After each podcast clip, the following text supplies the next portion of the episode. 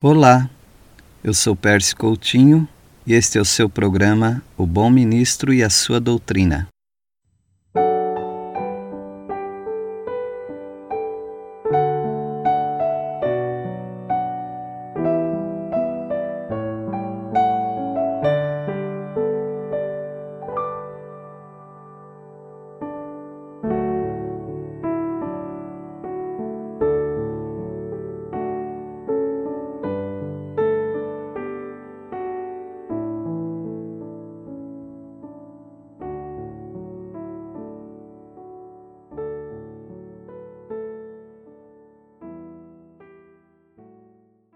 Na continuação do nosso estudo do livro de Daniel, nós chegamos nos seis diferentes reinos que são identificados no livro de Daniel. Para estudar Daniel e os reinos deste mundo, você precisa é, compreender e fazer uma comparação, uma correlação entre o capítulo 2 e o capítulo 7. No capítulo 2, é, nós vemos a estátua aquela grande estátua do sonho de Nabucodonosor. E no capítulo 7 nós vemos uh, os animais sendo apresentados ali. Uh, no capítulo 2 uh, eh, está representando a Babilônia nos anos 606 até 539 a.C. Então naquela estátua havia a cabeça de ouro. Vamos ler Daniel capítulo 2. Ah, o livro do profeta Daniel, capítulo 2. Enquanto nós estamos estudando, ah, você que tem acompanhado esses estudos no podcast, enquanto nós estamos estudando livros da Bíblia, você deveria ler os capítulos, porque eh, ao lermos os capítulos da Bíblia, isso aumenta a nossa compreensão, a nossa lembrança do texto. Então, em Daniel capítulo 2, versículo 36 a 38, nós lemos assim: Este é o sonho, e também a sua interpretação, diremos ao rei.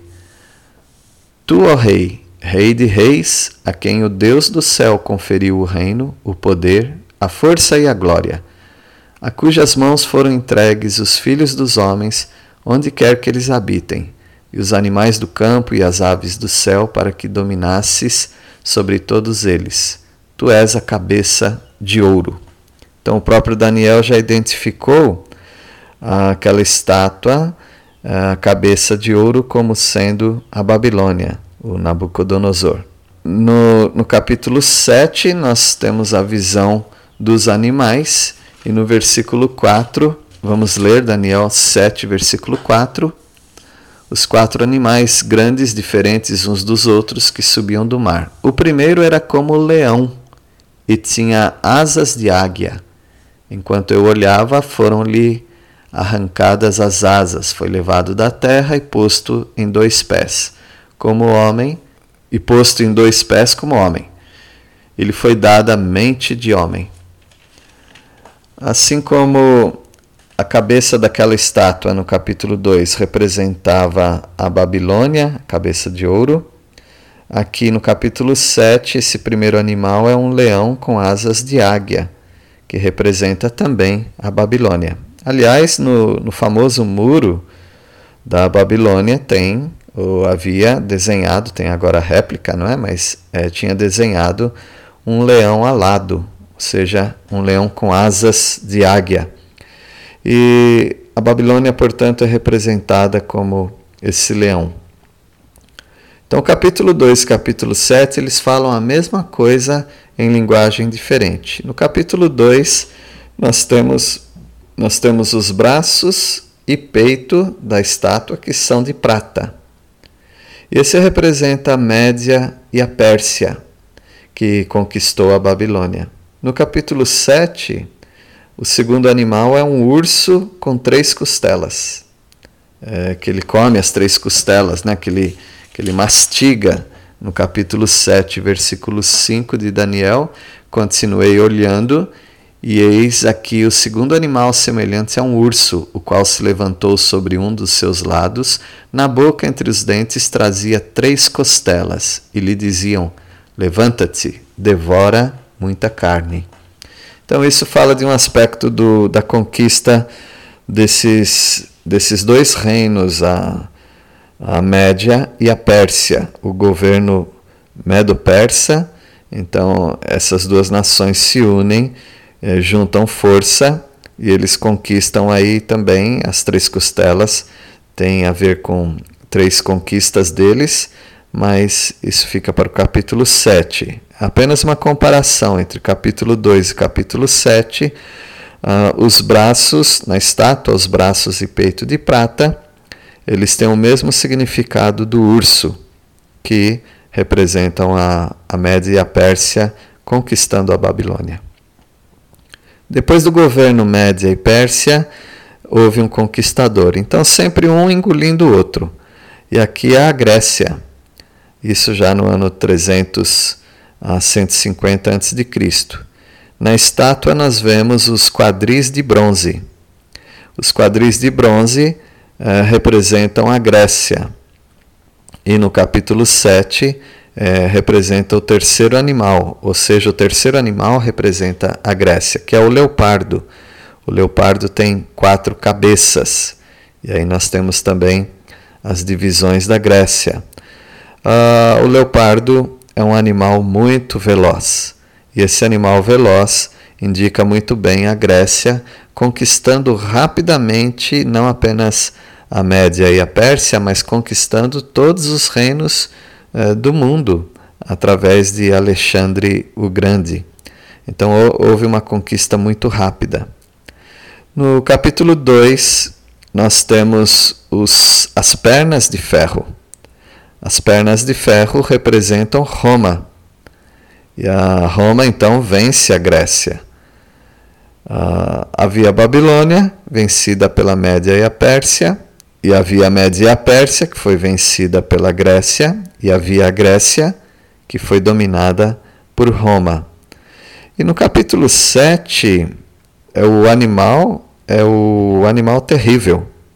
A Bíblia diz apenas animal terrível, no versículo 7 de, de Daniel 7, diz assim: Depois disso eu continuava olhando nas visões da noite, e eis aqui o quarto animal, terrível, espantoso, e sobremodo forte, o qual tinha grandes dentes de ferro. Ele devorava e fazia em pedaços e pisava aos pés o que sobejava. Era diferente de todos os animais que apareceram antes dele e tinha dez chifres. Ah, nós temos nesses animais também uma quantidade de alguma coisa. Por exemplo, três costelas é, ao se referir ao urso, quatro cabeças ao se referir ao leopardo, e agora a esse animal terrível, nós temos aqui é, dez chifres, que são dez poderes, dez divisões novamente de Roma. Então, nós vimos a Babilônia, nós vimos a Média e a Pérsia, nós vimos a Grécia e nós vimos Roma. Agora, depois de Roma, nós não tivemos mais nenhum império poderoso. Nós tivemos, evidentemente, a, a antiga União Soviética, os Estados Unidos, inclusive eles viviam numa guerra fria.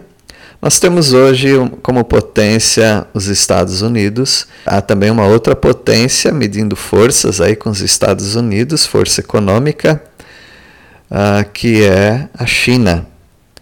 Mas nós não temos um governo que seja mundial. Os Estados Unidos, na sua diplomacia, cuida dos Estados Unidos. A, a China, com seu sistema comunista e tudo, está cuidando da China. Uh, algumas vezes as fronteiras são ultrapassadas, mas logo há uma reclamação geral. Existe a Organização Nacional, a Organização das Nações Unidas, a ONU, que tem um, uma ação no mundo muito tímida, porém há ali uma representatividade mundial de todas as nações, ou de quase todas as nações. Sendo assim, há, há barreiras, há limites. Quando nós falávamos da Babilônia, não tinha para ninguém. Quando nós falávamos da, da Média e a Pérsia, que conquistou a Babilônia, não tinha para ninguém. Era, era um regime é, verdadeiramente totalitário. Não era totalitário regional, ou seja, apenas nos, na sua esfera de ação, mas eles invadiam as outras esferas e eles conquistavam todo mundo. Assim foi a Grécia também. Tanto é que a Grécia, ao conquistar os povos, a Grécia impõe o seu próprio idioma. E a Roma, quando estava soberana no mundo, eh, usou como estratégia não colocar o latim sobre todas as pessoas, sobre todas as nações, mas eh, admitiu o, o idioma nativo delas e também uma comunicação universal da época, que era uh, o grego, o grego koine, que significa o grego comum, é o que eles usavam. Portanto, nós tivemos aí, além do Egito antigo, nós tivemos a Babilônia, a Média e a Pérsia, a Grécia e Roma como absolutos sobre este mundo. Mas agora Enquanto eu falo para vocês, nós estamos no ano 2020, nós não temos um líder mundial. Nós não temos uma nação que se sobrepõe sobre as demais como um governo único. Mas haverá isto. E aqui no capítulo 2 de Daniel, uh, tem os dez dedos daquela estátua. Os dez dedos são de ferro e barro, representando então um poder forte misturado com um poder humano, porque barro nos fala do, do homem, do ser humano. É, quem é esse poder? Quem, é, qual parte dessa estátua que nós estamos vendo representa o quê? Na verdade, não é um país, é um governo, sim, mas é o governo do anticristo. E no capítulo 7, no versículo 8 nós lemos: Estando eu a observar os chifres, eis que eles, que entre eles subiu outro pequeno, diante do qual três dos primeiros chifres foram arrancados.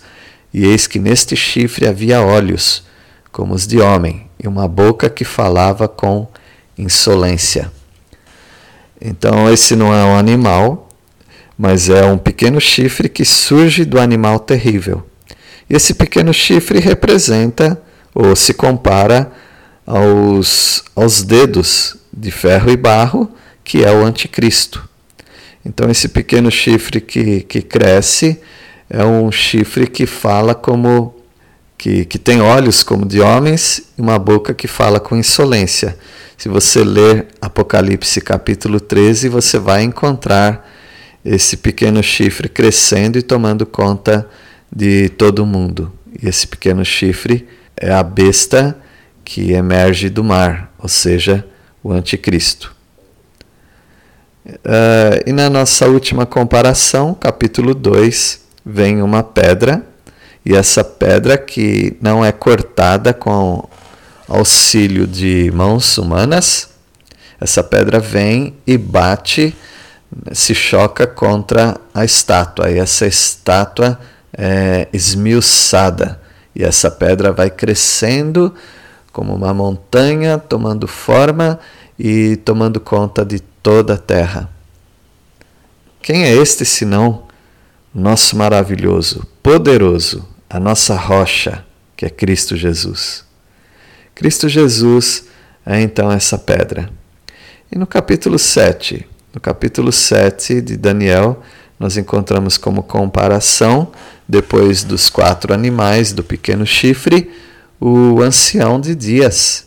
O ancião de dias, a partir do versículo 9 até o versículo 14, eh, se apresenta ali com, com chamas de fogo. Portanto, uma, uma comparação entre o capítulo 2 e o capítulo 7 de Daniel nos falam de quatro reinos: o reino da Babilônia, da Média Pérsia, da Grécia e de Roma. Mas nos fala então que de Roma vem um outro poder, que é a, a Roma reedificada, que é o governo do anticristo. E depois ainda do governo do anticristo vem um governo que toma conta de toda a terra, que é o governo de Cristo Jesus. À primeira vista é meio complicado, não é? Esse estudo, mas é um estudo muito importante. Guarde em mente que o Império Romano nunca foi substituído por outro império mundial, e assim continuará até que o Anticristo se levante. Este último ditador mundial vai estabelecer um império de países confederados, ou seja, os dez dedos. E note que no capítulo 2 mostra a visão do homem sobre as nações. O metais valiosos, enquanto no capítulo 7 mostra a visão de Deus, as bestas perigosas. Em Daniel 3 e 6 mostra como o reino deste mundo persegue os crentes por não adorarem o seu Deus. Ou seja, o Deus, os deuses, né? Porém, é apenas uma sombra em comparação àquilo que vai acontecer no período chamado tribulação. O próprio Jesus menciona este período em Mateus 24 e também é, Marcos 13. O Alexandre Magno, ou Alexandre o Grande, foi o grande conquistador grego, era o, era o rei da Macedônia. Em 331 a.C., ele conquista a Pérsia. E diz a história que certo dia, enquanto estava em Jerusalém, ouviu um sacerdote ler as profecias de Daniel. Essas aqui que nós estamos estudando. Impressionou-se bastante quando este lia que um rei grego derrubaria a Pérsia o que de fato aconteceu com as suas próprias mãos. Então a palavra de Deus nos mostra no livro de Daniel uma, a história pessoal de Daniel, o ministério profético dele. E fazemos muito bem em acompanhar essas profecias. Esta foi, portanto, a introdução ao livro do profeta Daniel. Espero que você não tenha desanimado, que você continue nesse estudo para nós estudarmos os capítulos de Daniel para sermos edificados e ganharmos bastante consistência para entender as profecias bíblicas de Mateus 13, Mateus 24 e o próprio livro do Apocalipse e muitas outras referências proféticas. Que Deus o abençoe no estudo da palavra dele.